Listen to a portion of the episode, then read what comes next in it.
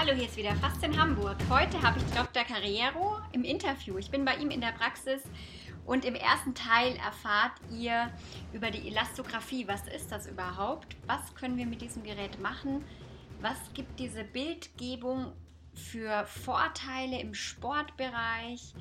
und wie wir auch ähm, verschiedene Körperteile damit äh, beschallen können. Es ist eine Art Ultraschall. Erfahrt mehr über die Leidenschaft von Dr. Carrero und äh, was wir zum Thema Faszientraining zu sagen haben. Viel Spaß jetzt beim Interview. So, hallo ihr Lieben. Jetzt bin ich hier mit Volker im, ja, in seiner Praxis. Dr. Carrero. Ich habe ihn, wie gesagt, schon auf dem Faszienkongress kennengelernt und nicht gedacht, dass es ein Arzt ist. Weiß nicht. Und als ich dann aber gehört habe, eben Orthopäde in Hamburg, der sich mit den Faszien auseinandersetzt und der sich auch Zeit nimmt, am Wochenende zu einem Kongress gehen, habe ich gedacht, ganz toll, klasse. Ja, und auf jeden Fall war schon für mich klar, ich muss mich mit ihm connecten. Das haben wir dann auch gemacht. Hi Volker, cool, dass du da bist. cool, dass Hallo. ich da bin. Ja, das freut mich sehr, dass du hier mich besuchst und dieses spannende Thema mit mir ein bisschen besprechen möchtest. Ja, und äh, du machst ja auch eine ganz spezielle Therapie. Also eine, du bist ja sehr ja, Freund von Ultraschallsonographie. Das ist dein Steckenpferd. Ja, genau. Wie lange machst du das schon? Naja, also das Ultraschall ist ja, gehört ja zum täglichen Brot ja. in der orthopädischen Praxis, dass wir Gelenke, Muskulatur mit Ultraschall untersuchen. Mhm. Und dass ich jetzt äh, die Faszien damit untersuche, das mache ich seit ungefähr fünf Jahren. Mhm. Cool. Und das kann man nicht über einen Zufall, über äh, ja, einen ganz komischen Zufall. Ich habe viel Rückenpatienten behandelt und habe dann viel Ultraschall gemacht und habe dann auch meine osteopathische Ausbildung gemacht und irgendwie so ganz zusammen passte das alles nicht. Ja. Na, dann was soll man beim Rücken dann schallen, ob die kleinen Gelenke ein bisschen Erguss haben und so. Mhm. So gewinnbringend war das nicht. Und dann habe ich einmal nachts eine Zeitschrift gelesen, eine nicht so wichtige Zeitschrift. Muss man sagen, die eigentlich, ja, die, die liest man mal, wenn man ein bisschen Zeit hat. Und da war ein Abstract, äh, Auszug von Connective Tissues äh, abgedruckt. Mhm. Und da war ein kleiner Abstract von einer Studie von Schleib aus Ulm, mhm. die eben die Fasciator columbalis mit dem Ultraschall untersucht haben, mit einer Methode mit der Elastographie. Und das hatte ich noch nie gehört. Ja. Und habe dann die Firma, mit der ich damals dann die Ultraschallgeräte dann von denen gekauft hatte, mhm. äh, mich informiert, was das überhaupt ist. Ja. Und fand das sehr spannend, dass man Gewebesteifigkeit, Gewebehärte, so nennen wir es mal, mhm. mit dem Ultraschall messen kann. Und hatte ganz, ganz tolle Ideen, was man machen kann. Das hat erstmal überhaupt nicht funktioniert. Wie oft im Leben, oder? Genau. Was wolltest du denn alles? Also, also meine, meine Vorstellung war natürlich, so wie wir es alle erstmal haben, wenn ein Gewebe härter ist und wir das messen können, dann war mein erster Gedanke, ich messe einen Triggerpunkt. Mhm. Das haben wir immer ständig. Wir haben die Triggerpunkte gerade oben im Trapezius, das ist ja hier ganz, ganz viel bei meinen Patienten, die dann Verspannung haben. Mhm. Da habe ich gedacht, okay, ich messe jetzt mal, ob da so ein Triggerpunkt ist. Dann sehe ich den irgendwie rot aufleuchten in dem, in dem Gerät. Bam. genau, und dann zeige ich dem das, guck mal, da ist ein Triggerpunkt. Dann behandle ich den irgendwie, ob das mit einer Nadel ist oder Needling oder mit einer Spritze oder wie auch immer. Und dann geht der weg und das ist ganz, ganz toll. Mhm. Das war meine Idee. Und dann habe ich mir so ein Gerät kommen lassen. Das ist ein ganz normales Ultraschallgerät da ist aber nur ein zusätzliches Tool drin, was aber in der Orthopädie eben nicht viel eingesetzt wird oder erst im Kommen ist. In mhm. der äh, Leberdiagnostik bei Metastasen oder oh, Mama-CA, da wird das sehr viel eingesetzt. Mhm. Aber in der Orthopädie, im Bewegungsapparat nicht. Und das kommt jetzt erst. Und das war meine Vorstellung, das setzen wir mal darauf. Mhm. Und was ich gesehen habe, war alles, aber da kein Triggerpunkt. Ich habe da rot und grün und blaue Felder gesehen, das hat überhaupt nicht so funktioniert. Das hat überhaupt nicht korreliert mit dem, was ich taste, das Bild, und ich dachte, geht nicht. Ja. Aber ich fand es trotzdem spannend, weil ich unheimlich gern Schall und, und gerne mal auch rumfummel und habe dann auch irgendwann gesagt, hm, ein Hobby braucht ja jeder. Und habe dann eigentlich das gemacht, was die auch in Ulm gemacht haben, die Fasciatora columbalis, einfach mal angeguckt bei verschiedenen Patienten. Mhm. Die eignet sich sehr gut, weil sie dick ist, weil sie gut darzustellen ist, relativ oberflächlich und habe da mal mit experimentiert. Und, äh, und es war sehr erstaunlich, was wir dann gefunden haben. Und das hat so funktioniert mit den Vorstellungen, die wir hatten. Und dann habe ich mir so ein hochauflösendes Ultraschall gekauft mhm. und damit meine Patienten untersucht und die äh, Anwendung immer mehr erweitert. Und das war eigentlich sehr toll. Wann war dein Durchbruch oder wann weil du machst es ja jetzt nicht nur auf der Fascia thoracolumbalis, sondern wirklich auch in den Gebieten Adduktoren und wo man es halt so... Wo du ja, Adduktoren, Wade, mhm. also ich weiß gar nicht, ob wir einen Durchbruch haben. Die Literatur wird mhm. ja immer umfangreicher ja. und es gibt so viele Fallstricke und eigentlich weiß doch keiner auf der Welt so richtig, in welche Richtung das, das geht, weil wir manches überhaupt nicht so äh, einschätzen können. Ja. Aber äh, dass ich so für mich erstmal mit ein paar Sachen sehr sicher bin und da auch eine Therapie ausleite, das hat relativ zügig funktioniert. Sagen wir nach drei, vier Monaten hatte ich so meinen, meinen ersten Bereich, der ganz gut funktioniert hatte. Damit man mal so versteht, was es überhaupt ist, äh, was die Elastographie macht. Mhm. Vielleicht mal ein paar Auszüge, damit man es bildlich hat. Voll gern, ja.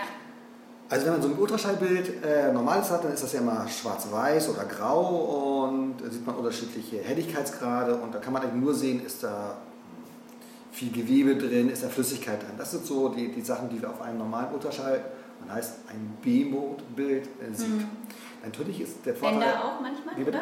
Bänder guckst du dir genau, auch gerne an, auch, das ist ja einfach ja, die Bänder und das ist dann ob eben die Echo, sind. ob die Echo dichter sind, ob die gerissen sind, das kann man sich angucken. Mhm. Und dann ist natürlich der Vorteil vom Ultraschall, dass es eine dynamische Untersuchung ist. Also ich kann etwas in Bewegung untersuchen.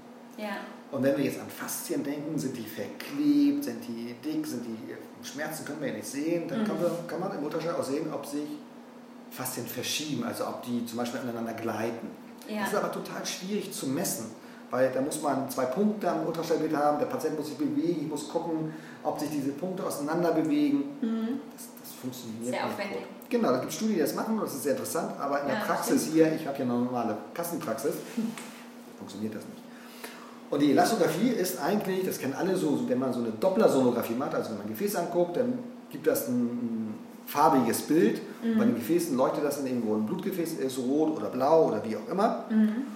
Und ähnlich ist das auch bei der Elastographie. Man setzt ein Feld auf dieses normale B-Mode, drückt einen Knopf und es kommt dann eben ein, eine, äh, ein Farbbild raus und es sind einzelne Zonen drin und diese Zonen sind hinterlegt mit Geschwindigkeiten. Das heißt, man weiß an diesem Punkt, hat eine bestimmte Welle, das ist eine Scherwelle, eine bestimmte Geschwindigkeit. Mhm. Das wird in Meter pro Sekunde mhm. gemessen. Mhm. Und man muss sich das so vorstellen, wenn ich ein Ultraschallbild äh, ist eigentlich wie ein Stein, den ich ins Wasser werfe. Und der Stein ist meine Ultraschallwelle. Der geht unten zum Boden und dann stößt er vielleicht auf ein Blatt und macht eine Reaktion und, und auf einen Fisch macht eine Reaktion. Das ist eigentlich unsere Ultraschallwelle. Aber oben auf der Oberfläche, wenn man den Stein reinwirft, macht es Ringe. Ja. Und diese Ringe gehen auseinander. Und wenn das Wasser härter ist, so sage ich jetzt mal, dann gehen sie schnell auseinander. Und wenn es weich ist, gehen sie nicht so schnell, bewegen sich diese Ringe. Und diese Ringbewegung, also quer zur eigentlichen Ultraschallwelle, das sind die Scherwellen. Mhm. Und deswegen kann man eben über diese Geschwindigkeit der Scherwellen Steifigkeit von Gewebe messen. Steifigkeit, also, mhm. Und das ist ja wirklich interessant, weil wenn wir so ein Bild von der Fascia thoracolumbalis sehen, dann ist sie nur schwarz-weiß. Ja. Und ich habe keine Aussage. Und dann haben wir diese Bilder darauf gesetzt, die Elastographie, und plötzlich gibt es da Patienten, die haben eine rote Faszie, also eine rot ist bei uns sehr steif, und mhm. manche haben eine blaue, ist mhm. ganz weich. Mhm. Und das korreliert häufig auch mit Schmerzen. Mhm. Also gibt es Zusammenhänge? Genau, also wir haben, das, wir haben ja gerade das bei den Patienten, die, wenn die Rückenschmerzen haben, ja. Dann trainieren die diese tiefen Muskeln und mhm. das globale äh, Muskulatur und gehen zu Kollegen und da heißt es, ich habe Schmerzen, ja, muss mehr Sport machen. Ja. Und die fühlen sich dann teilweise nicht abge abgeholt, weil sie sagen, ich mache so total viel, ja. aber es hilft nicht. Also muss es doch was anderes geben. Und plötzlich sieht man dann bei diesen Patienten eventuell eine ganz steife Faszie, was ich mit der Elastographie nachweisen kann. Mhm. Und vor allem die Patienten sehen das. Sie mhm. sehen, ups, da ist es rot, da ist doch was. Jetzt glaubt mir mal jemand und ich verstehe doch davon, was es ist.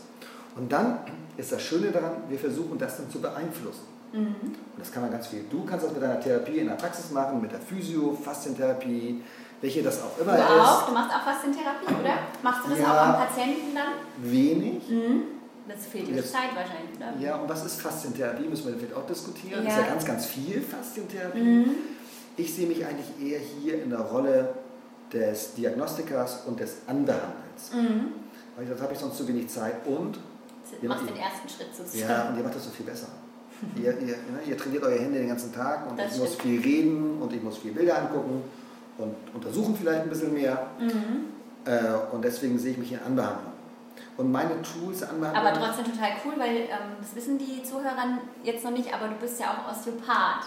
Genau. Also du hast mhm. irgendwie trotzdem diesen voll den großen Background. Ja. ja. also auch das war auch das, wo ich dann plötzlich etwas auch anfangen konnte mit myofaszialen Release ja. und äh, Counter-Strain-Techniken und so. Und deswegen schloss sich dann dieser Kreis ja. mit meinen Patienten und mit meinem Ultraschall-Tick, so nenne ich das mal. Mhm. Äh, und es ist auch eine schnelle Lösung. Also dieses, man, wie normale Ultraschall und mit Knopf und innerhalb von ein, zwei Sekunden hat man ein Bild und ja. eine Idee. Und, das, so.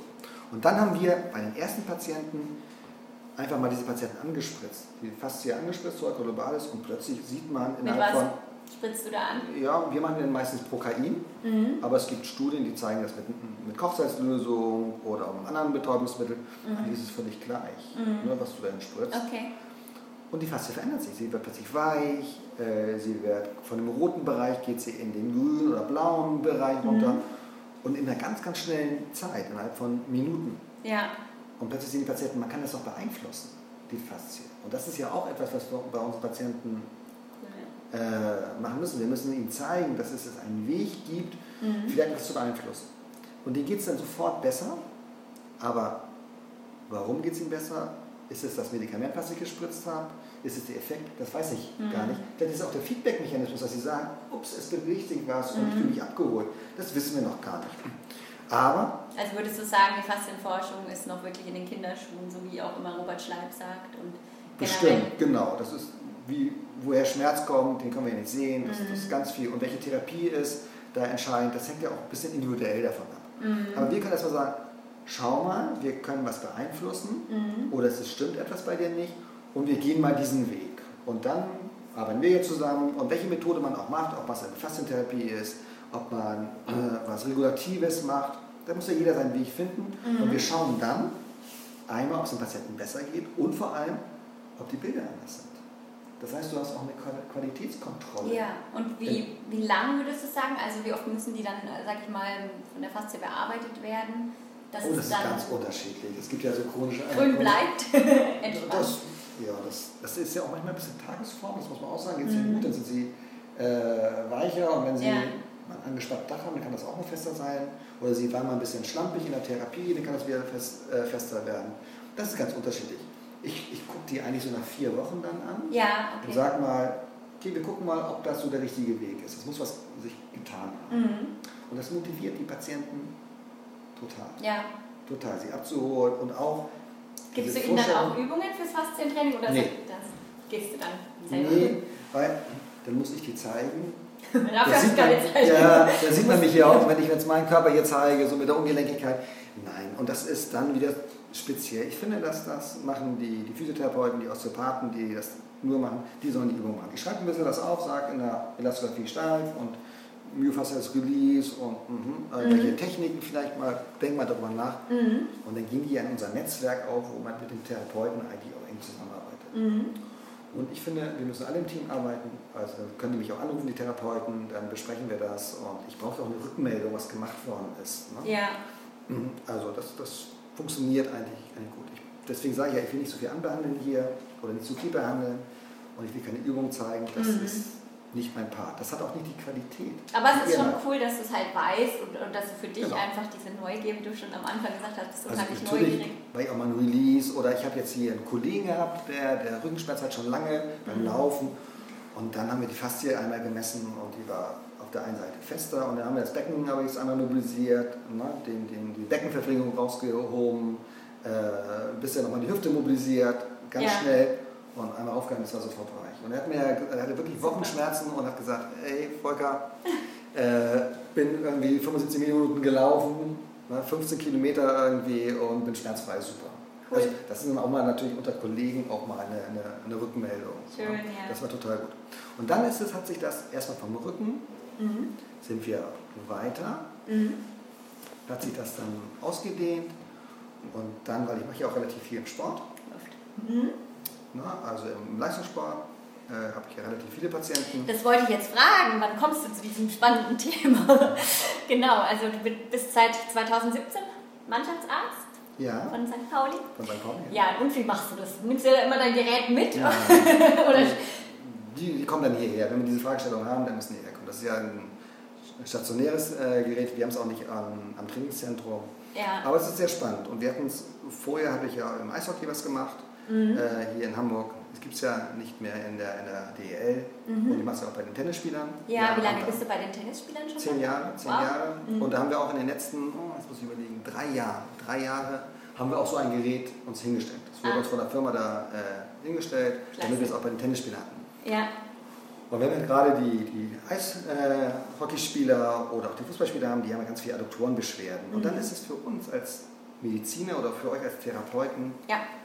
total schwierig. Ist der Muskel fest? Ist das gefährlich? Kann er sich weiter verletzen? Mhm. Vielleicht hat er auch ein Problem mit dem Trainer und sagt, meine, meine Adduktoren sind fest und äh, er hat eigentlich gar nichts, hat eine Formschwäche. Es gibt doch so viel, was wir beachten müssen. Und da wird, der, wird der Trainer glaubt nicht, äh, dass da was ist und, man hat keinen richtigen Befund, macht ein MRT, man sieht nichts. Und das ist schon eine schwierige Situation. Und dann haben wir dann eben... Beweis. vielleicht. Also es funktioniert gar nicht so schlecht. Ja. Dass man, wenn man die Adduktoren an einer bestimmten Stelle, das muss man alles ein bisschen standardisieren. Man kann sich ja vorstellen, wenn ein Muskel mehr gedehnt ist, ist er auch steifer. Mhm. Das, ist ja, ne, das ist eigentlich banal. Und deswegen muss man so für sich so einen standardisierten Ablauf haben. Ja. Und dann messen, dann haben wir die Adduktoren äh, dann angeguckt und es gibt einen Spieler, wo wir wirklich zeigen können, dass meistens der Adduktor longus fester ist auf der einen Seite, auf der anderen. Mhm. Und das ist schön für den Spieler, natürlich nicht, dass er eine Steifigkeitsveränderung hat, aber er sagt, okay, das, was ich spüre, mhm. glaubt ihr mir, weil ihr es bildlich macht. Mhm. Das Verhältnis zu den Funktionären ist einfach, weil wir sagen, hey, er hat wirklich was. Mhm. Ne, egal was er sagt, wir können das reproduzieren. Und wir können die Therapie ein bisschen ja, verfolgen. Spieler stehen so unter Druck. ja, ist das so. Ist ja auch ja. meistens so. Mhm. Und, und dann schauen wir dann nach der Behandlung, nach drei, vier Tagen auch mal, wie es ist. Und wenn das dann sich wieder angenähert hat, mhm. dann sind sie auch wieder, wieder frei. Ja. Und das ist im Prinzip, wir kriegen auch ein, ein Tool, um Training besser zu steuern vielleicht, um Therapie zu steuern. Das steckt aber in den Kinderschuhen. Das war ein Adduktor. Dann ging es Wade, gerade, gerade Wadenverletzungen, Muskelfaserrisse etc. Wie sind die? Das, das ist hochspannend, dass wir da besser werden. Mhm. In der Literatur wird ganz viel Achillessehne gemacht. Mhm. Ich finde nicht, dass die so gut funktioniert, die Achillessehne. Also Warum? Die, na, das ist ein festes Gewebe. Ich habe da zu viele, man nennt das ja Artefakte, also zu viele Störfelder, ja. wo das System nicht gut funktioniert. Also meins zumindest nicht. Ich bin da nicht so glücklich. Mhm. In der Literatur wird ganz viel Schulter gemacht, Supraspinatussehne. Mhm. Ich finde auch das funktioniert überhaupt nicht gut, weil das so knochennah ist. Knochen ist fest und hm. darüber eine Struktur zu sehen, das ist, ist schwierig. Aber Muskulatur ganz gut. Es ist, funktioniert super, der Trapezius, mhm. super. Also ob die angespannt sind, ob die hier so mit den Schultern hoch sitzen, das kann ich in dem Ultraschall super sehen. Und auch so? ja, wenn dir jemand von gegenüber sitzt. Ja, aber das ist ja mal, die sagen ja, die, die sagen ja alle, oh, ich bin so verspannt. Und mein Therapeut sagt, so einen verspannten Menschen hat er noch nie gesehen, das ist ja Standard. Ich muss auch mal sagen, das nervt ja auch ein bisschen so. Und man kann das ja objektivieren. Also es gibt also ja Patienten. ja, aber es gibt ja viel. Ja, dass sich ja auch Patienten ein bisschen halten und sowas. Mhm. Und das Schöne daran ist, dass wir es dann aufhalten können und wir können über eine veränderte Haltung, über ein verändertes Scapula-Setting eventuell Einfluss auf den Muskel nehmen und sagen, guck mal, wenn du das so machst, dann bist du oben ganz, ganz locker. Oh, das spüre ich aber gar nicht so. Ja, das spürst du nicht, weil du es vielleicht nicht gewohnt bist, aber in diese Richtung müssen wir arbeiten. Ja. Und das können wir mit, mit den Therapeuten super kommunizieren. Myofaszial, die Verkürzungen lösen, ne? Ja. Das ist ja vor allem so das Schlagwort. Genau, und dass mhm. sie nicht reinkommen, dass sie nicht mit den oberflächlichen Muskeln so viel arbeiten. Total, ja. das ist eigentlich total toll. Man kann ja. die Patienten abholen. Super. Und wie, wie würdest du sagen, wie, ähm, wie ausgelastet ist es so am Tag oder im, ja, wie viel Prozent machst du dieses Gerät. Von meinen Stunden, das geht ja schnell, diese Untersuchung geht ja schnell. Ja, aber machst du das bei jedem oder nee. ist es eine Kassenleistung? Müssen die Leute, wenn die das jetzt sagen, oh, ich möchte jetzt meine Adduktoren mir angucken lassen, die wollen zu dir kommen, müssen die das privat zahlen? Also eigentlich ist es keine Kassenleistung. Ja. So, das, ein Ultraschall ist eine Kassenleistung, ja. ganz normal. Ja. Und das ist ein zusätzliches Tool. Ja. Äh, ich bin aber bei vielen noch so neugierig, muss ich ganz äh, ehrlich sagen, weil ich immer noch in für mich forsche und was, in welche Richtung das gehen kann, so dass ich das bei vielen einfach, einfach so mitmache, mitmache. Ja. Weil ich auch selbst lernen will und, und gucken will, was funktioniert und eigentlich lernt man fast täglich damit. Das ist gut. Und naja, man hat ja auch Patienten, die man ganz viel gesehen hat, wo man sich so machen muss, aber alles Muskuläre mhm. äh, schauen wir an. Tennisspieler äh, auch, ja. also ich schaue ja. jede Wade mit der Elastographie an, ich schaue alle, alle Adduktoren mit der, mit der Elastographie an. Mhm. Und beim Rückenschmerz eher, äh, wenn, wenn so das, man fängt ja immer mit dem Klassischen an. Ohne, ohne Stabilisation geht es ja häufig nicht. Und mhm. nur eine Faszie zu dehnen, wenn die dann schlapp sind, mhm. finde ich, bringt das auch nicht so viel. Mhm. Deswegen erst Grund Basics machen und wenn es nicht weitergeht, dann mache ich, dann mache ich das. Aber weil es schnell geht, ist die Elastographie. Gerne äh, im Einsatz. Ja, die ist gerne im Einsatz, aber, 10% der Patienten mache ich das vielleicht, mhm. äh, wobei fast jeden Patienten schalle. Also, mh. gut. Cool. Aber es gibt auch andere Sachen, also Knie, Patellarsehne, und, und Quadrizepssehne, wenn die den Knieschmerz haben, wir finden nichts, dann sieht man plötzlich doch eine Spannungsänderung in, in, in der Sehne. Ja. Und kann auch sagen, nein, du musst da vielleicht ein bisschen rollen, wir müssen ein bisschen dehnen, wir müssen vielleicht doch ein bisschen querflektieren. Mhm. Und, und, und das sind tolle Erfolge. Was hältst du selber vom Faszienrollen? Also wenn du sagst Rollen, dann meinst du mit Sicherheit Form Rolling, oder? Ja, ich halte da äh, sehr viel von. Mhm. Ich glaube aber, dass es nicht richtig eingesetzt wird. Mhm. Und leider ist Faszientherapie gleich Rollen. Ja. So wird es immer wieder, äh, das denken ja alle, ja, ich meine, Faszientherapie ist Rollen. Und, ja. das ist, und das ist ja nur ein kleiner Bruchteil an der Faszientraining, sagen sie zu mir auch. Rollen ist Faszien, also das ja. Ist, ja, wird also, mit einem so gleichgesetzt. Und eigentlich ist so, die anderen Techniken sind ja viel Den klären wir jetzt auf. Ja, also, und Rollen ist, finde ich, wichtig, aber äh, es es wird häufig nicht richtig gemacht. Mhm. Und es wird häufig zu viel Druck oder zu wenig Druck. Also den, Druck, den richtigen Druck zu finden, ist schwierig. Ich habe zum Beispiel einen Spieler, einen Fußballspieler gehabt, der plötzlich Muskelschmerzen hatte. Mhm. Und ich wusste gar nicht, wie das sah so aus äh, im Ultraschall, als ob der einen Tritt reingekriegt hätte. Okay. So ein Pferdekurs. Das sieht im Ultraschall als ein spezifisches mhm. Bild. Und dann wurde er nicht, nicht besser und wir haben gefragt, hast du einen Tritt gekriegt? Nee, ich habe nichts, überhaupt nicht. Und das hat echt lange gedauert und plötzlich war das, hat sich da Blut entwickelt etc. Und das wurde und wurde nicht besser. Mhm. Und im Nachhinein hat sich herausgestellt, dass er wahrscheinlich zu fest gerollt hat. Ah, ja. Und das gibt es ja auch immer bei Berichte, ja. dass Gefäße kaputt gemacht werden, dass mhm. da auch mal Schäden sind. Mhm. Und deswegen ist das Rollen nicht so ganz, ganz simpel. Und auch die Unterscheidung, ob ich vor dem Wettkampf rolle oder nach dem Wettkampf rolle, also aktivierend rolle ja und Regenerativ. Regenerativrolle, mhm. das ist ja vielen gar nicht bekannt. Mhm. No? Sollen sich das Buch von Robert Schleib kaufen? ja, und deswegen, das muss man auch viel aufklären. Ja. Und ich mache ja gerade, das hattest du ja schon gesagt, Tennis ist ja eigentlich äh, der Hauptsport, mhm. sage ich mal, den mache ich immer am längsten. Ja. Und da habe ich viele Verbindungen. Und wir machen auch Trainerfortbildung für, für Tennistrainer. Ah ja. Immer, also das machen wir in der Kombination, keinen ärztlichen Vortrag und auch Physio-Vortrag oder osteopathischen Vortrag und mhm. auch Praxis. Und da versuchen wir eben auch, die letzten Jahre war hier in Hamburg gerade das Thema Faszien oder auch Regeneration. Was? Ich habe nichts von dir gehört. das ist ja eine interne Fortbildung für die Tennistrainer. Da ist das ja, so. das wird dann im Hamburger Tennisverband veröffentlicht mhm. oder in Schleswig-Holstein.